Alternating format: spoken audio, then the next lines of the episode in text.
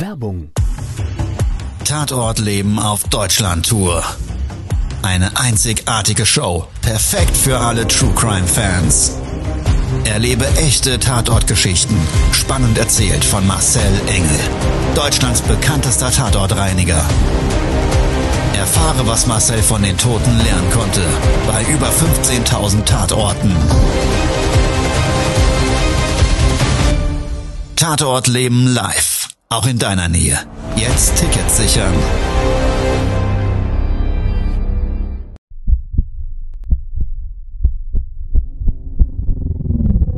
Todesursache. Der Podcast mit Tatortreiniger Marcel Engel. Es wird immer mal wieder in meinem Podcast vorkommen, dass wir sehr tief in das Geschehen eintauchen. Ich werde offen darüber sprechen. Damit meine ich, dass Flüssigkeiten wie Blut als Element das kleinste Problem sein wird. Ich freue mich, wenn ich euch auf eine Gedankenreise entführen darf in meine Welt des Tatortreinigens. Todesursache. Der Podcast mit Marcel Engel. Hallo und herzlich willkommen. Schön, dass du wieder eingeschaltet hast und jetzt mit mir gemeinsam gleich eine Tatortreinigung durchlebst. Die Silvesternacht. Das alte Jahr geht, das neue kommt. Oftmals mit guten Vorsätzen verbunden, starten wir in das neue Jahr. Unterschiedlich wird das oft von den Menschen verbracht. Manche schlafen ins neue Jahr hinein, Manche feiern ganz ruhig mit ihren Liebsten zu Hause vom Fernseher Kartoffelsalat und Würstchen und andere wiederum, die wollen Party feiern. Die wollen tanzen, sie wollen laut sein, ausgelassen sein, Attacke los geht's. Und das ist oftmals eben dann auch mit einem Feuerwerk verbunden. Rein geschichtlich rührt laut den Sagen Silvester von den Germanen. Der Kriegsgott Wotan, Göttervater, der soll am 31. Dezember mit seiner Geisterarmee, mit seinem Geisterheer durch den Himmel geflogen sein. Und die Germanen hatten davor so viel Angst, dass sie eben an diesem 31. ganz viel Rabatz gemacht haben, selber gelärmt haben, um eben diese Götter und diese Todesarmee zu vertreiben. Sie haben außerdem Räder angezündet und ihn ins Tal runterrollen lassen. Und da rührt so genau unser eigentliches Silvester und das Silvesterfeuerwerk her. Und genau zu diesem Silvesterfeuerwerk gibt es ja unterschiedlichste Meinungen. Es gibt Befürworter, es gibt Menschen, die genau auf diesen Kult hin das auch zelebrieren möchten, die es knallen lassen möchten, im wahrsten Sinne des Wortes, nicht nur mental, sondern auch mit der Freude des Gesehenen und des Lautem. Und völlig egal, zu welchem Lager man gehört, weil es gibt ebenso auch sehr vernünftige Ansätze, warum man das nicht tun sollte. Umweltbelastung. Vor allen Dingen jeder, der in irgendeiner Form Verbundenheit zu Tieren hat. Und das ist egal, ob es die Haustiere sind oder Tiere, die sich einfach in unserer Natur, in unserer Umgebung befinden. Die haben zu Silvester eben wirklich teilweise Todesangst und mehr Stress als das ganze Jahr sonst. Also egal in welchem Lager man steht, eines sollte man natürlich bei Silvester in jedem Fall beachten die Risikobewertung des Lebens. Die muss nämlich immer stimmen. Zu diesem Thema möchte ich jetzt mit dir gemeinsam in einen Tatort einsteigen. Todesursache, der Podcast. Der Tatort. Wir zwei starten diesmal etwas anders und stehen direkt mit meinem Einsatzfahrzeug in einer neu gepflasterten Einfahrt beim Einsatzort. Mittelgroße Stadt, Neubausiedlung. Du konntest bei dem Haus, ein Einfamilienhaus, vor dem ich gestanden habe, erkennen, dass das noch nicht ganz fertiggestellt war. Der Vorgarten, da lag noch kein Rasen. Das Mäuerchen zum Trott war hin, hatte noch so Ausbuchtungen für ein Zaunelement, das war noch nicht montiert. Und auch so gesamteinheitlich kommt man sehen, dass so Kleinigkeiten wie Fassadenbeleuchtung und so weiter und so weiter einfach noch nicht installiert waren. Meine Auftraggeberin erwartete mich zu dem Zeitpunkt meines Eintreffens schon an der Hauseingangstür. Zuvor habe ich nicht sehr viel über den Tatort erfahren, außer ein Brandgeschehen mit Personenschaden. Sie hat mir dann gesagt, dass das frisch passiert, gestern erst, ähm, sie im Moment Unterstützung von ihrer Familie hat, dass die also bei ihr wären und hat mir eine Fernbedienung in die Hand gedrückt und hat gesagt, der Tatort selber befindet sich hier im Anbau in der Garage.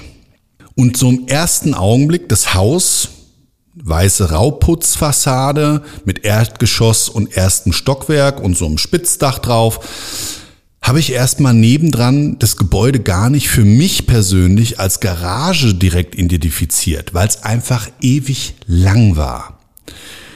Hatte ungefähr 15 Meter Gebäudelänge, aber zwei riesengroße, über fünf Meter breite Sektionaltore. Anthrazitfarben, total modern. Vor der Garage selber konntest du so ein paar Fußspuren erkennen. Und zwar Profile von Schuhen. Schwarz abgezeichnet auf dem Boden. Und ich war natürlich ganz gespannt, was mich da jetzt erwartet. Da ich selber so ein bisschen am 31.12. schon bei meiner persönlichen Silvesterfeier mit meinen Liebsten war, und nicht sehr viel gefragt hatte, was denn jetzt wirklich geschehen ist, hat sich der Spannungsbogen dann bei dem Aufdrücken dieses Garagentors, was elektrisch aufgefahren ist, aufgebaut. Die erste Sektion ist in der Decke verschwunden. Dadurch haben sich unten so 30 Zentimeter vom Boden geöffnet. Und in dem Augenblick ist mir persönlich so ein Schwall von massivem Brandgeruch entgegengeschlagen. Vorher habe ich das nicht wahrgenommen und es war so eine Mischung aus Lagerfeuer und angebrannter Milch. Sehr scharf und an dem Tag war es recht kalt und du hast so wirklich in der Nase sofort so ein leichtes Beißen gespürt. Ich habe es sogar im Mund geschmeckt. War extrem neugierig und konnte gar nicht mehr abwarten, bis das Tor ganz hochgefahren war, hat mich so leicht gebückt und schon mal durch das einfallende Licht von außen auch so ein Stück weit in diese Garage reinschauen können. Der Boden beschichtet grau, gestrichen, aber du konntest klar und deutlich sehen, überall auch diese schwarzen Fußspuren. Und wie sich das Garagentor ganz geöffnet hatte, habe ich dann auf der linken Seite am Tor zwei Lichtschalter gesehen. Beide eingeschaltet.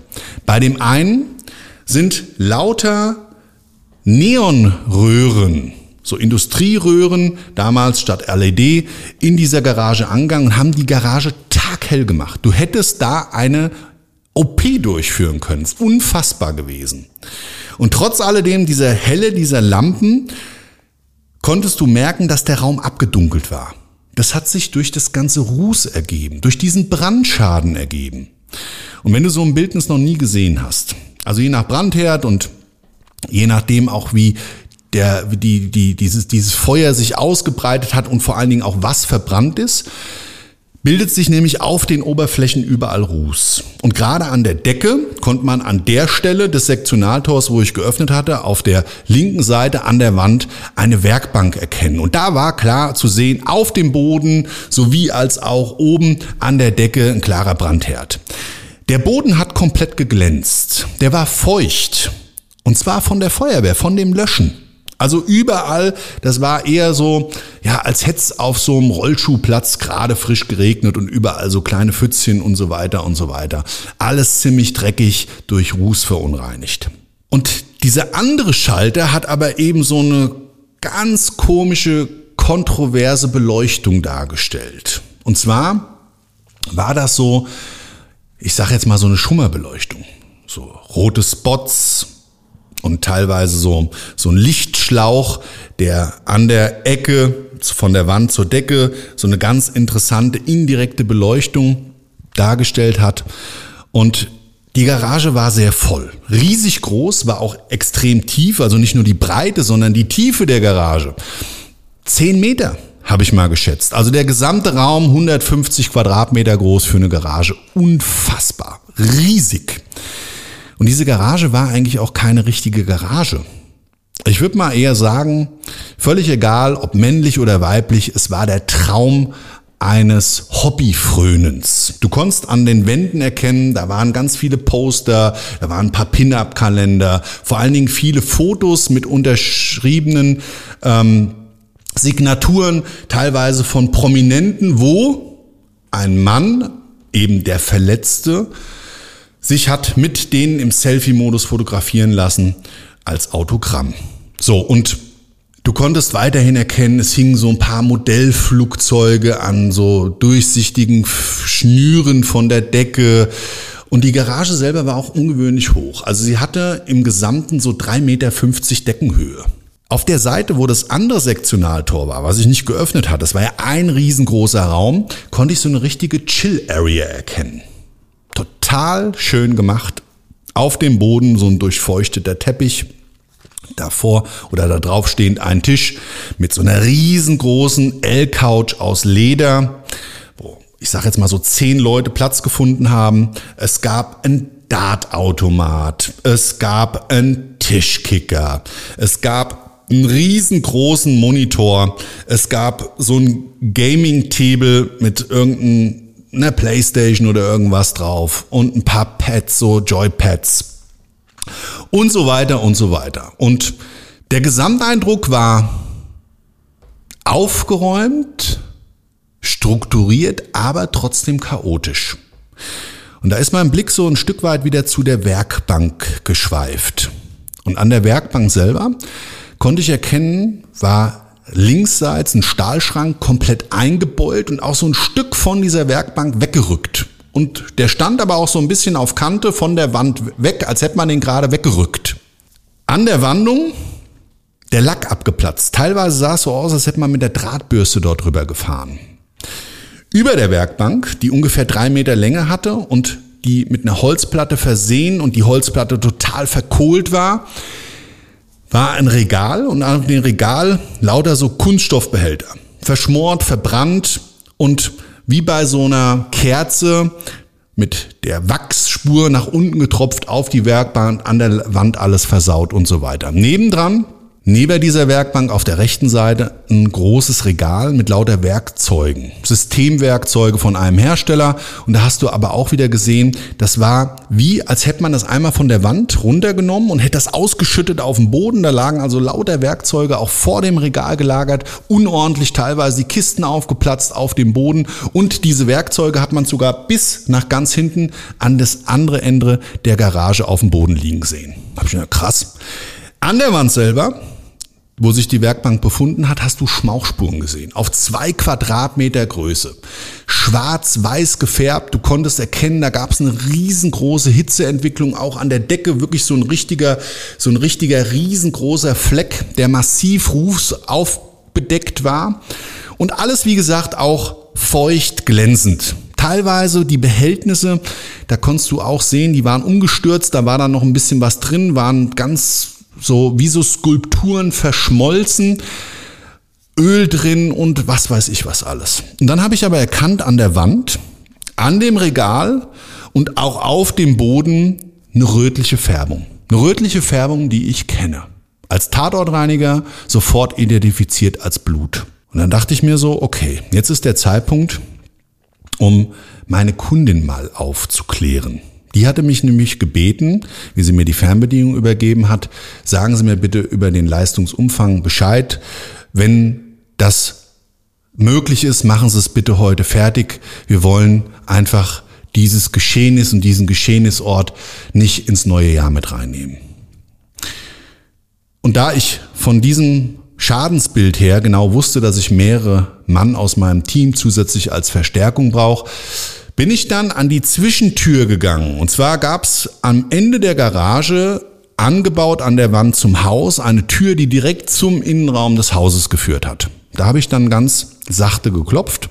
Sie kam zu mir an die Tür, hat tief durchgeatmet und hat gesagt, und das ist hart, oder? Da sage ich ja. Jetzt muss ich noch mal fragen, ich habe so einfach bisschen selbst beschäftigt, vorhin gar nicht wirklich gefragt, was ist denn hier eigentlich für ein Personenschaden entstanden? Und dann war sie auf einmal ganz still und habe mir so mit tiefem Luftholen gesagt, ja, mein Mann und sein Freund sind schwer verletzt worden. Gestern Nacht. Sind im Krankenhaus auf der Intensivstation, liegen beide im Koma. Und es wäre ganz wichtig für uns, wenn Sie bitte auch die Finger suchen und die bitte einsammeln können.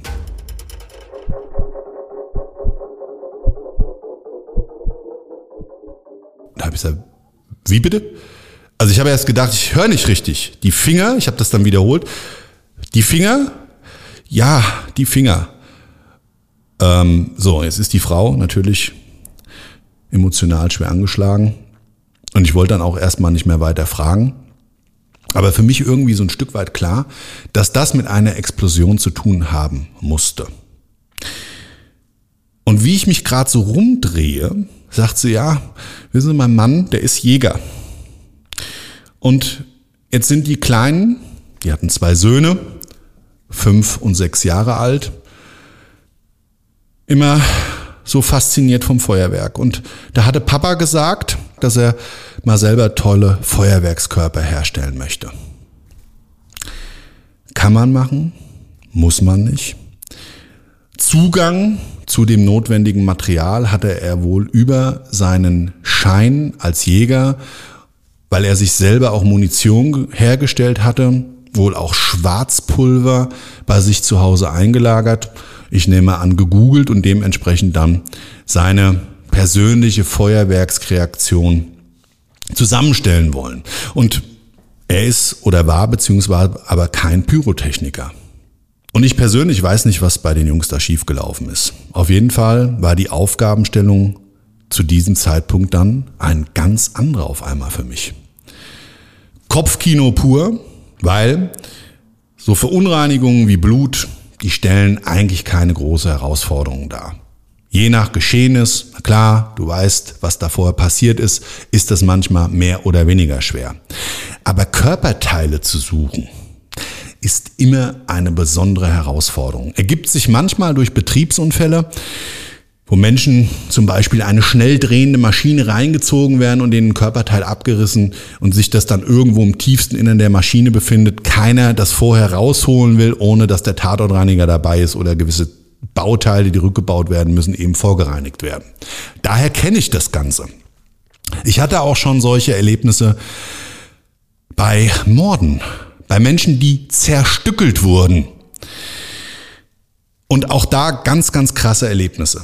Aber dass ich jetzt durch einen Unfall in der Form, in Verbindung mit einem Brandschaden, wo du eigentlich alles in so einem Raum, in so einem Luftraum abreinigen musst, da der eben durch diese Rußschicht und teilweise auch giftigen Stoffe eben belastet ist, dann zusätzlich Körperteile suchen musst. Das hatte ich in der Form so auch noch nie.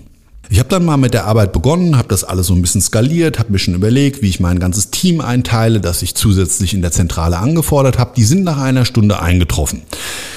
Meinen für mich relevantesten Mann war derjenige, der mit mir zusammen diesen Geschehnisort, den Tatort als solches reinigen sollte. Und die anderen habe ich eben auf die Flächen aufgeteilt, um diesen Brandschaden gesamteinheitlich mit zu reinigen. Und ich werde es nie vergessen, ich habe dem damals gesagt, du pass auf, als allererstes müssen wir hier erstmal Finger suchen. Da hat er mich genauso angeguckt wie ich vorher die Frau. Da sagt er, was? Da habe ich gesagt, wir zwei gehen jetzt auf Fingersuche. Die Opfer haben sich durch diese Explosion schwer verletzt und dabei ist meines Erachtens nach, ich konnte jetzt nicht mehr in Erfahrung bringen, habe ich ihm gesagt, aber wahrscheinlich die Hand zerfetzt worden und die Finger sind halt irgendwo hingeflogen. Sondern darfst du dir das wirklich so vorstellen, in den Regalen, da waren so offene Schütten drin und lauter Bauteile von Motorrädern. Dann war wieder eine neue Abteilung, ein neues Fach mit drei, vier so Schütten. Da waren dann lauter ähm, Modellbau äh, Bauteile drin und alles so Kleinteile, Krempel und Zeug. Und irgendwann schiebe ich so eine Box auf guck da so rein und denk mir, oh je, oh je, das war dann auch alles noch schwarz und war dann auch wieder ein bisschen feucht, eben von dem Löschen der Feuerwehr. Da hat's dann wohl auch ganz schön gespritzt. Also auch da gab's immer mal irgendwo ein Pfützchen. Ja, und dann habe ich den ersten Finger gefunden. Und jetzt darfst du dir das nicht so vorstellen, dass der Finger aussah wie ein Finger. Nee, nee, nee, nee, nee. Und zwar darfst du dir so vorstellen, als würdest du ein Würstchen, ein kleines oder so eine Peitsche, ich weiß nicht, ob du sowas kennst, das ist so eine getrocknete Wurst, äh, so eine Salami ähm, mit einer gewissen Konsistenz, als würdest du die zu lange ins Lagerfeuer halten. Total schwarz, brusig, komisch hat sich's angefühlt durch den Handschuh durch, ein bisschen eklig. Jetzt bin ich ja kein Gerichtsmediziner und bin ja nicht jeden Tag eben mit Leichenteilen konfrontiert, jedenfalls nicht in der Form. Naja, also, ich habe gesagt, hier, Jackpot, ich habe den ersten gefunden. Das heißt, wir suchen noch vier weitere. War meine Annahme. Wir hatten uns über eine Hand unterhalten, im Team. Für mich war klar, da hat einer was in der Hand gehalten und dabei ist wahrscheinlich das Ding explodiert und dem hat's die fünf Finger da im schlechtesten Fall weggerissen. Dachte ich. Und als ich so weiter suche und meine Jungs schon hinten gesagt haben, ja, zeig mal, morbide Faszination gibt's halt auch bei uns Tatortreinigern. Ich weiß, es ist komisch, aber es ist halt so. Und an der Stelle auf einmal ein wirklich schriller Aufschrei aus der Ecke, zehn Meter entfernt von der Werkbank, wo sich mein Mann eben auch auf die Suche begeben hatte. Hab gesagt, was ist denn los? Komm, komm mal, auf den Schrank, auf den Schrank, das sieht komisch aus. Hab gesagt, was ist denn da? Komm, zeig mal her. Und es war eben auch auf anderen Schränken und auf den Regalen immer noch mal so das Letzte drauf. Kennst du vielleicht auch? Es gibt gewisse, naja, manchmal, wenn man so Schränke hat, dann räumt man vielleicht mal den Reisekoffer noch oben drauf, je nachdem, was du für eine Raumhöhe hast. Also oftmals gern noch genutzt. Das oberste Fach kommst zwar nie dran und sind meistens Sachen, die man auch nicht häufig braucht. Dachten wir, oder ich zumindestens, ah, da wird halt was anderes gelegen haben. Ja, ja. Also ich auf so einen kleinen Tritt hoch, guck so auf den Schrank und denk mir, ach du Scheiße, das sieht aber komisch aus. Und geh so mit dem Finger dran, ditcht es so an, das Ding lässt sich wegschieben und ich löse es auf. Das war der gesamte Unterarm eines Menschen. Brutalste Härte. Also den ganzen Schlappen, den ganzen Unterarm hat es wahrscheinlich durch diese Detonation abgerissen vom Körper Komischerweise, und dadurch habe ich es erst nicht wirklich identifizieren können, auch wenn die Vermutung nahe lag, dass es das nur sein kann, weil die Finger waren alle ab. Ach du Scheiße. Na, sauber. Also es wurde immer härter. Dann war klar, vielleicht müssen wir von der Hand die Finger auch noch suchen. Oder vielleicht war das vorher der kleine Finger von dieser Hand. Und dann warst du auf einmal voll im Kopfkino drin. Körperteile-Puzzle. Sauber, habe ich mir gedacht. Und das am Silvester. Da wird nachher der Nudelsalat wahrscheinlich anders schmecken wie sonst. Und dann hatte ich mich dazu entschieden, nochmal zu der Frau zu gehen, ihr den aktuellen Sachstand zu melden und nochmal ein bisschen intensiver nachzufragen, wie denn vielleicht so die Verletzungen sind. Bin wieder zu dieser Zwischentür zum Haus gegangen, in der Garage, geklopft, stand sie wieder vor mir, mit gesenktem Kopf. Ihre Mutter von hinten die Hände stützend und unterstützend moralisch auf die Schultern gelegt und hat gesagt, Herr Engel, wie weit sind Sie denn? Da habe ich gesagt, es geht gut voran. Wir werden heute auch im ersten Step fertig. Und ich muss jetzt mal fragen, wird denn noch was anderes vermisst?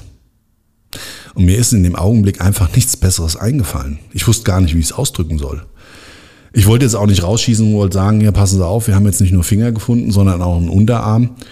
Und klar war, so wie der aussah, wie ein Hackfleischbrötchen, also der ist auch nicht mehr anzunehmen. Ich bin auch kein Experte. Ich weiß nur, ich habe mir früher mal selber beim Arbeitsunfall den Daumen abgehülst, vom Knochen runtergehülst. Und da war damals auch die Aufgabenstellung, den schnellstmöglich wieder eben mit dem Gewebe und mit dem Blut äh, gerade beziehungsweise zu versorgen, dass der eben wieder durchblutet wird. Ja.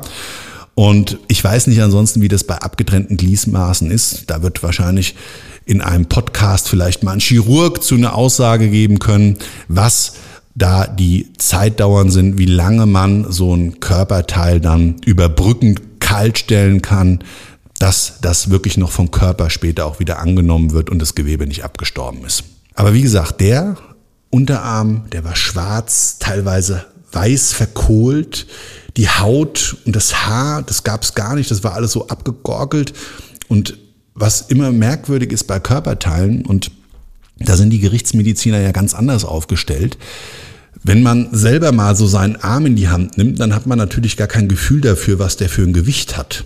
Wenn du auf einmal ein Körperteil in der Hand hast und du weißt, das ist der Unterarm, da sollte man sich wundern, was der auf einmal für ein Gewicht mit sich bringt. Also das war schon mal eklig in sich und auch sehr befremdlich, sogar für mich.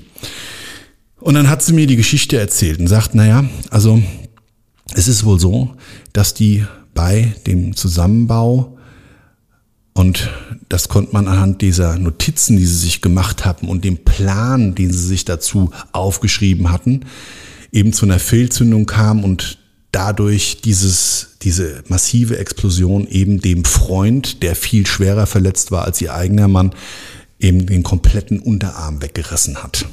Ganz brutal, der hat auch schwerste Ver Verletzungen auf der Brust.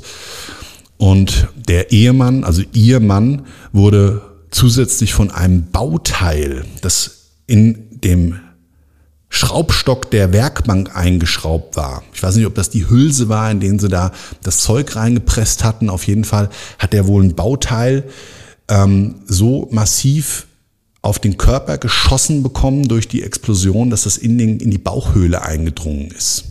Also abartig. Ja, und dann dachte ich mir, scheiße. Die zwei hatten wirklich trauriges Pech, eine falsche Risikobewertung im Leben. Um Dinge zu verändern, müssen wir natürlich ein gewisses Risiko im Leben gehen. Aber wir sollten schon abwägen, ob dieses Risiko für uns lebensgefährlich werden kann. Lebenswirkung. Risikobewertung, was heißt das denn eigentlich? Wenn du persönlich damit nichts anfangen kannst, würde ich das mal so umschreiben. Wenn du mit 200 kmh auf der Autobahn fährst und siehst ein Stauende vor dir, wissentlich dessen, dass du keine Bremsen hast, dann hast du ein Problem, dann hast du ein Risiko falsch bewertet, dann hättest du nämlich vorher nicht in das Auto einsteigen dürfen. Oder aber, und da ist immer die große Frage dabei, was gibt's denn eine Alternative zur Bremsung? Langsamer fahren, Schrittgeschwindigkeit, um eine Situation eben rechtzeitig zu erkennen und dementsprechend zu reagieren. Klar, in dem Fall dieser Metapher, das Auto muss trotzdem zum Stillstand kommen. Aber ich glaube, du weißt, was ich meine und so ist das eben im Leben.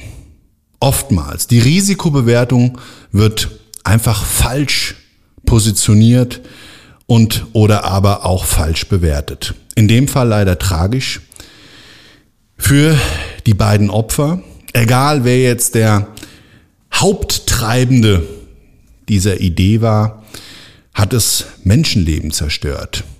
Ihre eigenen als Krüppel, sie haben es zwar beide überlebt, aber auch die Ängste der Familie, und das Leben nach diesem Unfall wird nie wieder das gleiche sein.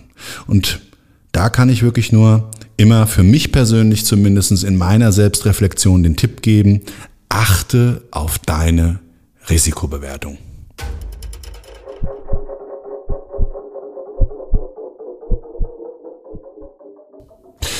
So, das war's heute von meiner Podcast-Folge mit dem Tatort zu Silvester.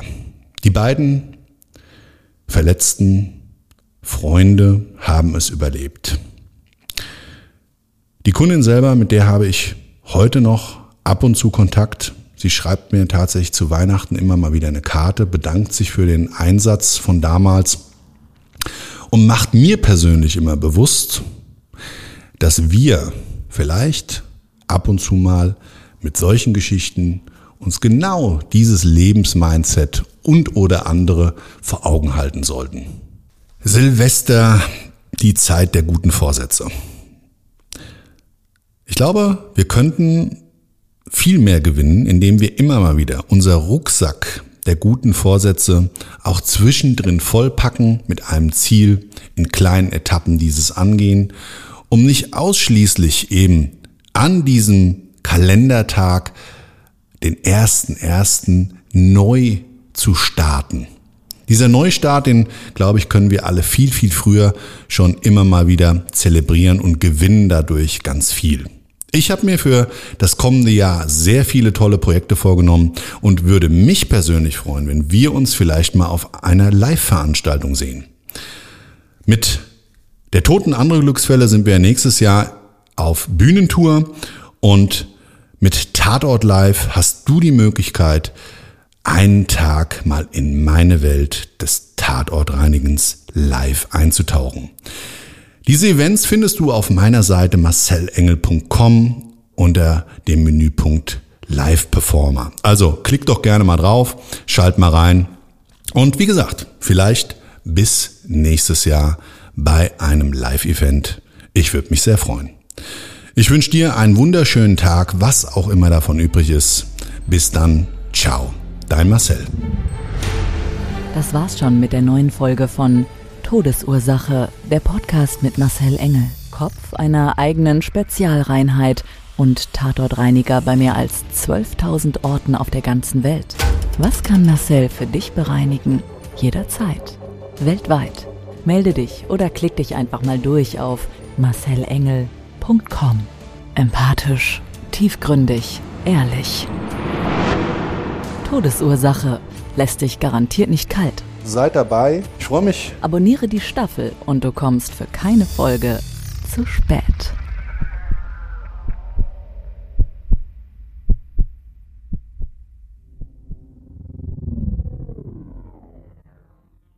Mobbing findet überall statt. In der Schule, am Arbeitsplatz, innerhalb der Familie und im Internet. Erfahren Sie in dem Kompaktbuch Ausgemobbt, wie Sie sich gegen Mobbing wehren und künftig vermeiden, zum Mobbingopfer zu werden.